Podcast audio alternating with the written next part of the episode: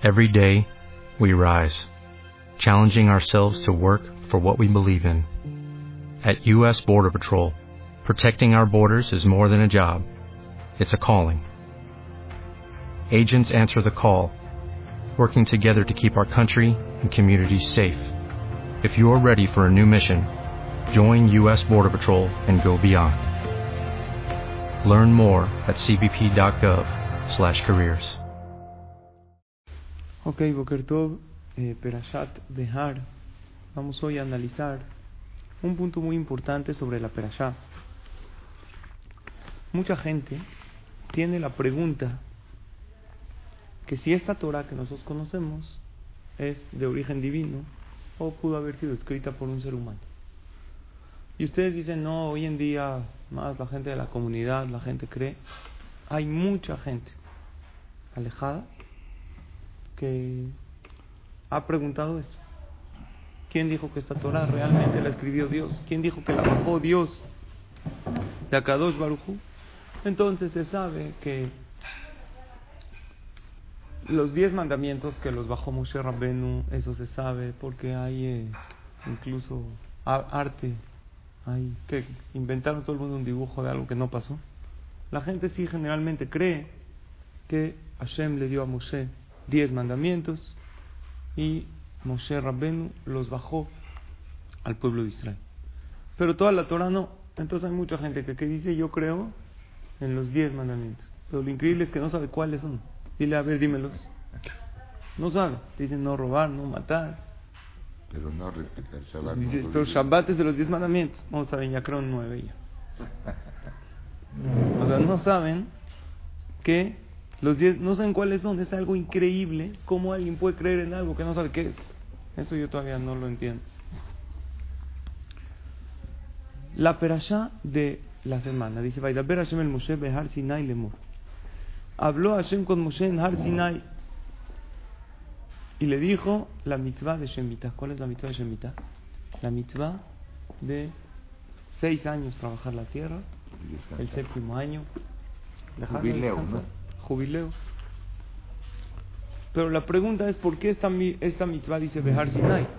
Si en realidad todas las mitzvot fueron dichas en Har Sinai. Nosotros sabemos que no nada más esta mitzvah fue dicha en Har Sinai, sino toda la Torah. Entonces es lo que pregunta Rashi. Pregunta Rashi. ¿Por qué la Torah dice que la mitzvah de Shemitah, que es trabajar la tierra, seis años y dejarla descansar un año es en Har Sinai. Entonces Rashi dice, nos enseña algo. Ela, más Shemitah, nembruk la lotea o pratotea vedikdukea mi Sinai, afkulal nembruk la lotea vedikdukea mi Sinai. Así como Shemitah se dijo to- con todos sus detalles en Har Sinai, así todas las mitzvot, o sea, Shemitah es la prueba para toda la Torah. ¿Qué tiene de especial? Está bien. De aquí aprendemos que Shemitah fue también dicha en Har Sinai, pero Tefilín no está en los diez mandamientos. Y Tzitzit tampoco está. Y no hablar la Shonara tampoco está. Sin embargo, si esta fue dada en Har Sinai, eso quiere decir que todas. ¿Cuál es, por qué? ¿Cuál es la prueba de esta? ¿Y qué tiene de especial esta mitzvah? Primero tenemos que saber algo. La Torah que Kadosh Baruj nos dio no se entiende así tal cual. Es una Torah que están escritas puros títulos. Ejemplo. Te vas a amarrar una señal en tu mano y una en la cabeza, entre tus ojos. ¿Qué te vas a amarrar? No dice. A lo mejor un Sefer Torah entero me va a amarrar. ¿De qué color tienen que ser las correas con las cuales me tengo que amarrar? ¿Cómo tiene que ser el tefilín? Todo eso en la Torah no dice. Vas a escribir en las puertas, en los marcos de tus puertas. ¿Qué voy a escribir? ¿Cómo lo voy a poner? ¿A qué altura? ¿De qué lado?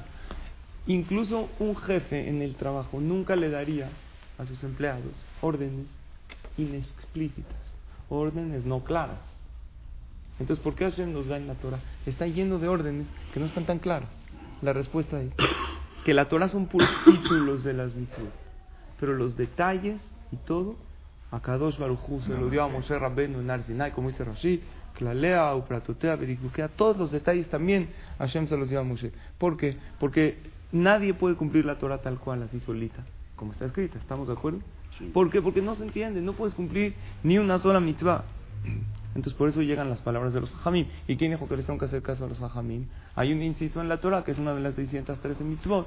Es Shamartala Azot de Oruja, que tienes que escuchar también la voz de los hajamim. Ahora, Har Sinai, que hubo algo en Har Sinai, eso no es un mito o una leyenda. Eso es algo que todos vimos. Fue, es la única religión que comienza con todos. ¿Por qué Moshe, Hashem no le dio a Moshe Rabbenu la Torah a él solo? Y ya, y que Moshe Rabbenu se la dé a todo el pueblo de Israel. Los hajamim de la Kabbalah explican que Akadosh Barujú, buenos días, hizo un milagro enorme de hacer a todo el pueblo de Israel en categoría de profetas. Todos hicieron Nevi'im.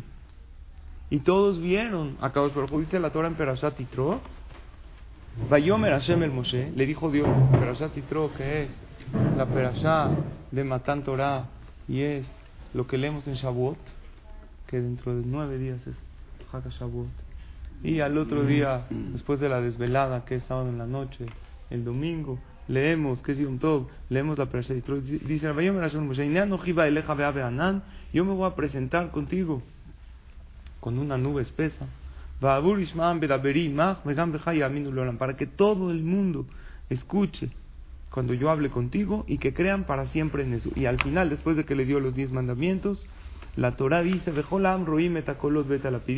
más adelante, casi al final de la perashá, todo el pueblo vio los sonidos, vio las voces de Hashem. Cuando Hashem decía, no, Hashem me lo queja, yo soy Dios, nadie se los contó. Vieron como Hashem se presentó, ¿eh?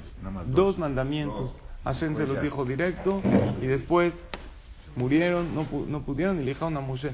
Pero vieron que Moshe era el intermediario. Vete a la Pidín y vieron las llamaradas. Vete con la shofar, vieron esa voz del shofar. Vete a Hashem y vieron el monte humeante. Entonces, ¿eso qué quiere decir? El pueblo de Israel no se tragan anécdotas falsas que no sucedieron. Somos demasiado inteligentes como para creer que se nos dio algo que si en, si en realidad no fue. Entonces, ¿quién fue el que metió ese cuentito a la historia? Que esta Torah no la escribió un ser humano, hay muchísimas pruebas. Existen varias pruebas. Una de ellas es las pruebas de códigos. ¿Saben qué es código? En salteo de letras hay muchas cosas escondidas en la Torah. ¿Se acuerdan que una vez les enseñamos que en la parte donde la Torah habla de Barminan, de, de persecuciones y todo, que describe la Shoah, en Perashat Vayeles, ahí está. Exacto. Está en salteo de letras. Hay muchísimas cosas que están. Esto no pudo nunca haber sido escrito por un ser humano. Hay profecías que se cumplieron, Está escrito en la Torah, todo el pueblo de Israel va a regresar a Israel. Hay una profecía increíble que está en la perashá, que vamos, en la segunda perashá que vamos a leer la semana que entra, el mes de Shabbat. Está la profecía que la tierra va a estar desolada. y mamá, dice la Torah en Perashat de Dice, la tierra de Israel es una tierra fiel al pueblo de Israel. No le va a dar frutos ni le va a dar eh, eh, vegetación más que a sus hijos. Aunque el pueblo de Israel estemos eh, derrochados, aunque el pueblo de Israel nos hayan corrido de la tierra de Israel después de la destrucción del Betamigdash, se quedará desértica, es una tierra que nada más le da frutos a sus hijos. Y así fue la historia. Estaba, nos fuimos, estaba toda desolada. Llegó el Ramban hace 700 años, no había nada, nada. Y él se alegró, y la gente le dijo, ¿cómo se alegra? la tierra de Israel desolada. Dijo, porque es una tierra que es fiel a sus hijos. Esta es una, aunque hayamos pecado, haciendo las reserva para nosotros. Nadie la puede sembrar, nadie, cuando en la ONU se habló de dar Eres Israel, dijeron, denle ese pedazo de nada, que, es puro desierto, ¿qué, qué quieren contar? En realidad no, es una tierra fértil, es una tierra hermosa, no hay como las frutas de Eres Israel, no hay. Es un vergel. Es algo increíble, pero... lo hicieron. Exacto, sí pero es una de las profecías de la Torah también. Hay cosas de la ciencia, datos científicos que apenas están descubriendo y la Torah los dijo hace miles de años. Todo esto que nos dice que esta Torah fue escrita por un ser divino, no por un ser humano.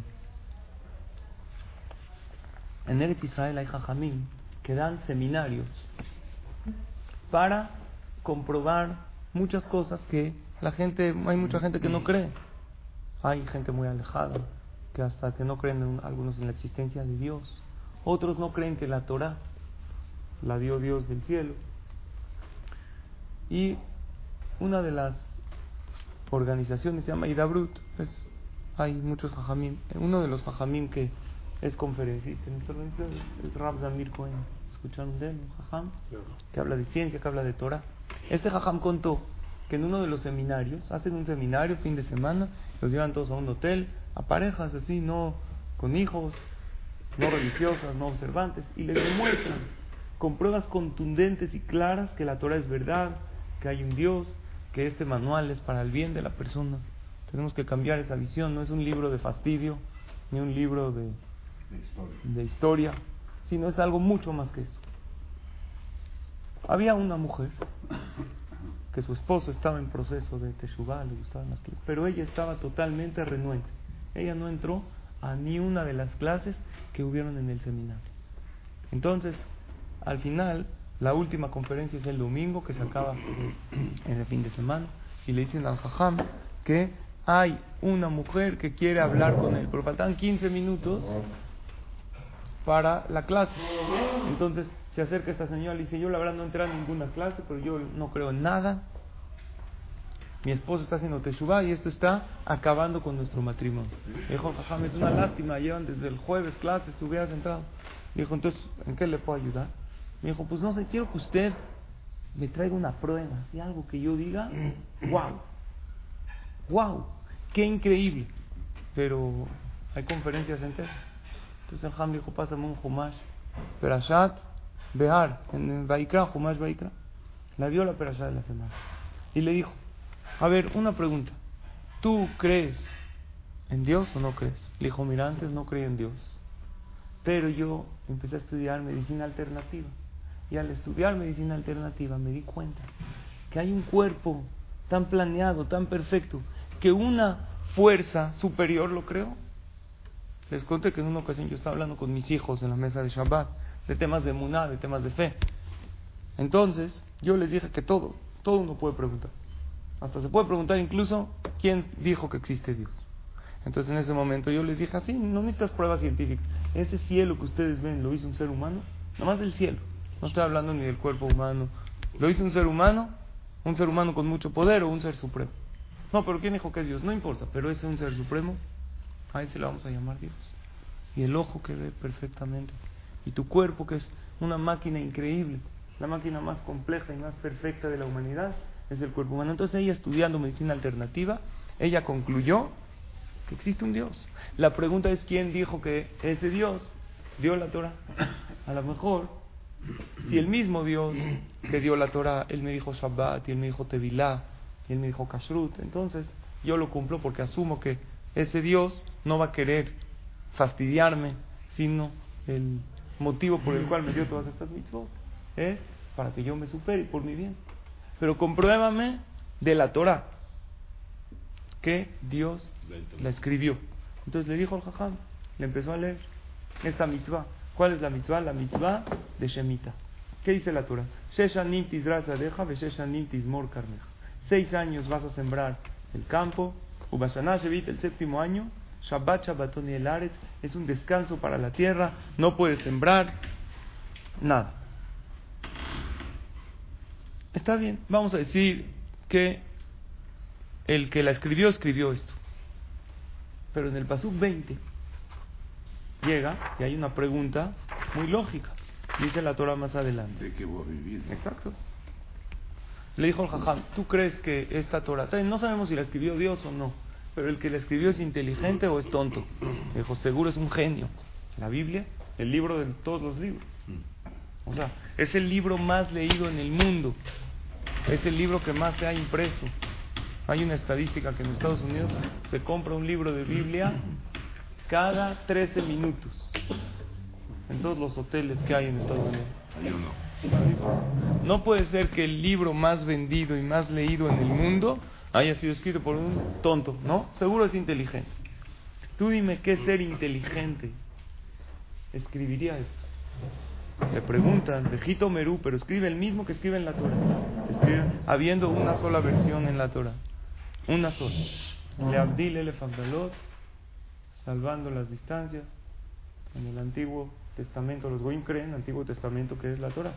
Pero en el Nuevo Testamento hay 15 más de 15.000 versiones diferentes. ¿Cuántas versiones hay en la Torah? Una, solamente una.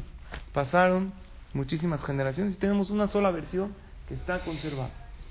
El que escribe la Torah dice una pregunta lógica. Manojal Si no vamos a sembrar, ¿qué vamos a comer el séptimo año? En lo Si no podemos sembrar, no podemos cosechar. Ahora acuérdense que antes todos eran qué? Agricultores. No había, no vendían telas, no vendían cosas, no había construcción, no había pasar camiones de, la aduana, Vender facturas. vender guara, todo eso no existía. Todo, e- entonces todo de qué vivían? De agricultura. Entonces le le dice el que escribe la Torah, ustedes no se preocupen. Yo voy a ordenarle al campo el sexto año, porque el sexto sí la trabaja. Pero del sexto tienes que vivir tres años, tienes que vivir el séptimo y tienes que vivir el octavo, porque el octavo hasta que agarre otra vez. Está sembrando. Está sembrando. Ustedes no se preocupen. Yo voy a ordenar al campo que produzca cuánto? Por tres. El triple. Un hombre inteligente se la rifa, se arriesga a escribir esto. Si no es el que estás hablando, o sea, es que en 10.000 años va a pasar esto, que no se puede comprobar. No, apenas que ustedes entren a Israel, dice Hashem, va a pasar. Y yo les prometo que va a pasar porque es comprobable. Cada siete años ustedes se pueden dar cuenta si mi palabra es real o si estoy mintiendo. Ustedes mismos se pueden dar cuenta. Un hombre inteligente, por más inteligente, no lo, no lo haría porque, porque en un segundo se va a comprobar que... no. El el primer- vamos a decir que el primer año hubo un poco de abundancia. Pero ¿cómo te estás arriesgando para toda la eternidad? Para todo. Aquí el crea hasta... Ah, ahorita vamos a ver hoy en día. Para toda la eternidad se compromete el que escribió la Torah que si tú cuidas Shevi'it, el campo va a producir tres veces más. Pero a ver, espérate. Eh, estás diciendo que el sexto año va a producir tres veces más. Ya lleva cinco años cansado el campo, porque el tema de que, de que descanse el campo ya la agricultura ya lo descubrió. Que así como una persona necesita un día de descanso para poder rendir toda la semana, también el campo lo es. ¿Cuál sería el año más cansado del campo? El sexto. El sexto. Y estás diciendo que ese año va a producir por tres. Pero espérate, yo conozco mi campo. Yo sé cómo produce. Tres veces más. O sea, si mi campo produce una tonelada, yo te prometo, dice Hashem, que el año sexto va a producir tres. Y si yo saco 10 camiones de cosecha, dice Dios, no te puedo, prepara 30 camiones. A mí, ya, yo, a mi cuenta. ¿Quién lo haría? ¿Por qué se arriesgaría a hacer algo así? Si no pasó un año, ¿esto? ¿Qué se comprobó? Que toda la Torah es mentira. Entonces, en este momento, ¿qué hacemos? Se acabó, se acabó la religión, nos quitamos la gorra y tacos al pastor y gilet, todos. Taref, obviamente, del tizoncito. ¿Cómo se arriesga? Entonces le dijo al jajam, ¿tú crees que un ser humano inteligente se arriesgaría a esto? ¿Qué le dijo la señora? Seguro no. Seguro esto está es- escrito por alguien que controla todo. Dijo, ahora vamos a ver nuestra realidad. La mitzvah de Shemitah, de Oraitá, según la Torah, es solamente cuando está el Betamigdash. Hoy en día ya es de Jajamín. La Torah no se comprometió. O sea, podríamos decir que el trato de Dios con los seres humanos, con los agricultores de Israel, expiró. Sin embargo, hay mitzvah de Rabbanán, de cuidar Shemitah hoy en día. Hoy en día no es de Oraitá, es de Rabbanán. Y aunque el trato de Dios, entre comillas, ya no estaría Hashem obligado a cumplirlo, sin embargo, hay testimonios de agricultores y salen los periódicos de este Hamrav Zamir Cohen y tiene todos los datos de años de Shevi'it que produjo cuánto? Tres Tres veces. veces más. Años con pronóstico de sequía total. que los meteorólogos están diciendo no hay manera. Ese año llovió y produjo la tierra tres veces más. Es algo increíble. La señora levantó la cabeza después de esta prueba y ¿qué dijo? Una palabra, ¿qué dijo? ¡Wow! Entonces es lo que buscabas, ¿no? Esto. Esta es la prueba. Ella empezó con más ímpetu a cuidar Torah y todo porque sabía que vienen de Hashem. Tenemos una Torah maravillosa, una Torah que es seguro que es de origen divino. Nosotros no dudamos, pero a veces flaqueamos en una que otra mitzvah. Si tú sabes que el creador del mundo te la dio, crees que el kosher es para fastidiarte, es para que estés de viaje y sufras, o seguro porque no es algo bueno para ti. Dicen los hajamim lo siguiente: ¿Cuándo hay más de de cumplir las mitzvot? ¿Hoy en día o anteriormente? ¿Qué opinan ustedes? El Aria Kadosh, hoy en día hay más de Jud. ¿Saben por qué? El Aria Kadosh, gran jajam de la Kabbalah, le dijo a Ramjaim Vital, que era su alumno. Hoy en día es más Zehut cumplir mitzvot que en aquel entonces. No nada más eso. Le dijo, en las generaciones de Tanaim, de los Tanaim, una acción enorme, enorme, enorme de ellos equivale a una acción pequeña de nosotros. Así le dijo el Arizal a Rabjaim Vital. Porque en nuestra generación, dice el Arizal, hay clipa. ¿Saben qué es clipa? Clipa es un concepto cabalístico que existe una capa de impureza. Entonces, un hecho pequeño tuyo hoy vale más que hechos grandes y enormes de los Tanaim. Ahora yo les pregunto, ¿qué capa de impureza había? Hace 500 años del Arizal, estaba el Shulchan Aruch, estaba... Hola, Alberto. Dice su papá que tiene unas hojas Sí, para él. sí, que ahorita las se los doy. Sí, terminando la clase ya, dos minutos. Ok, claro que sí, gracias. Estaba el Aria Kadosh, estaba el Al Kadosh, estaba el Radbaz, estaba el Shulchan Aruch. ¿Qué diría el Arizal en nuestra generación? ¿Sabes cuánto vale un Sheakol ni Abid Baró? Que tú dices. Una clase de Torah, de por sí, pararte en la mañana, no sé ustedes, a mí me cuesta muchísimo trabajo. ¿Les cuesta o no? ¿Sabes qué difícil es? Te paras en la mañana. ¿Cuánto a Kadosh Barujú lo valora? Gente que dice yo no entiendo la tefila. ¿Sabes lo que es tu tefila sin cabana delante de Hashem? No tienes idea lo que es. Porque en esta generación, una acción pequeña de nosotros vale muchísimo. Una persona que nunca estudió. Hay muchos que nunca estudiaron Torah, no es que crecieron con Torah. Y fijan un tiempo como ustedes, Baruch Hashem, todos los días vienes a estudiar Torah. La Torah, sabes, no tienes idea. Es una Torah celestial que tú estás cumpliendo. Hay un jajam que junta dinero para familias necesitadas en Eretz Israel. Entonces yo escucho hay veces sus derashot. Él contó que él estaba juntando, haciendo una colecta, haciendo una colecta cada tantos meses, y uno le sacó 100 shekel. ¿Cuánto es 100 shekel? 500 pesos más o menos. 30 dólares. No, 35 dólares. 4.50 por Le, le saca 100 shekel Ah, y le dice el jajam, ¿qué la mitzvot? Como que vuelve a meter la mano a la bolsa, sí se los doy, estaba como que en duda. Dijo el jajam, ¿qué pasó? Dijo, es que no sé si darle los otros 100 que tengo. Dijo, porque es que los otros 100 son para mis cigarros de toda la semana. Si se los doy, ya no tengo, ya no, ya no voy a fumar. Y la verdad, me pongo mal, yo necesito fumar. "Ah, bueno, por un lado está acá, como tú quieras, tú, no te presiones. Así se fue, no, regresó con no, mejor sí se los doy. No sé qué, mejor no, luego que fumo, ¿qué es? Le dijo, ¿sabes qué? Dame 98 shekel, con 2 shekel compra cerillos, aunque sean cerillos. ¿sí? Dijo, no, necesito cigarros, jajam, para estar tranquilo. Al final llegó, le dijo, jajam, tómelos y váyase antes de que me arrepienta. Dijo, ¿por qué? Le dijo, decidí yo que la comida para los necesitados es más importante que mis cigarros. Le dijo el jajam, yo estoy seguro que si estaríamos en el tiempos del Bet Migdash, Hashem te contaría esos 100 shekel como si acercaste 100 korbanot, 100 sacrificios delante de Akadosh Baruj. Tú no tienes idea, tú dices, ah, di 100 shekel. No tienes idea de lo que hiciste. Esto nos enseña, Rabotai, que como la Torah es celestial, cuando tú cumples con alguna mitzvah, aunque sea un pequeño detalle de ella, es algo grandísimo delante de Hashem. Mucha gente pregunta, ¿cómo va a venir el Mashiach hoy en día?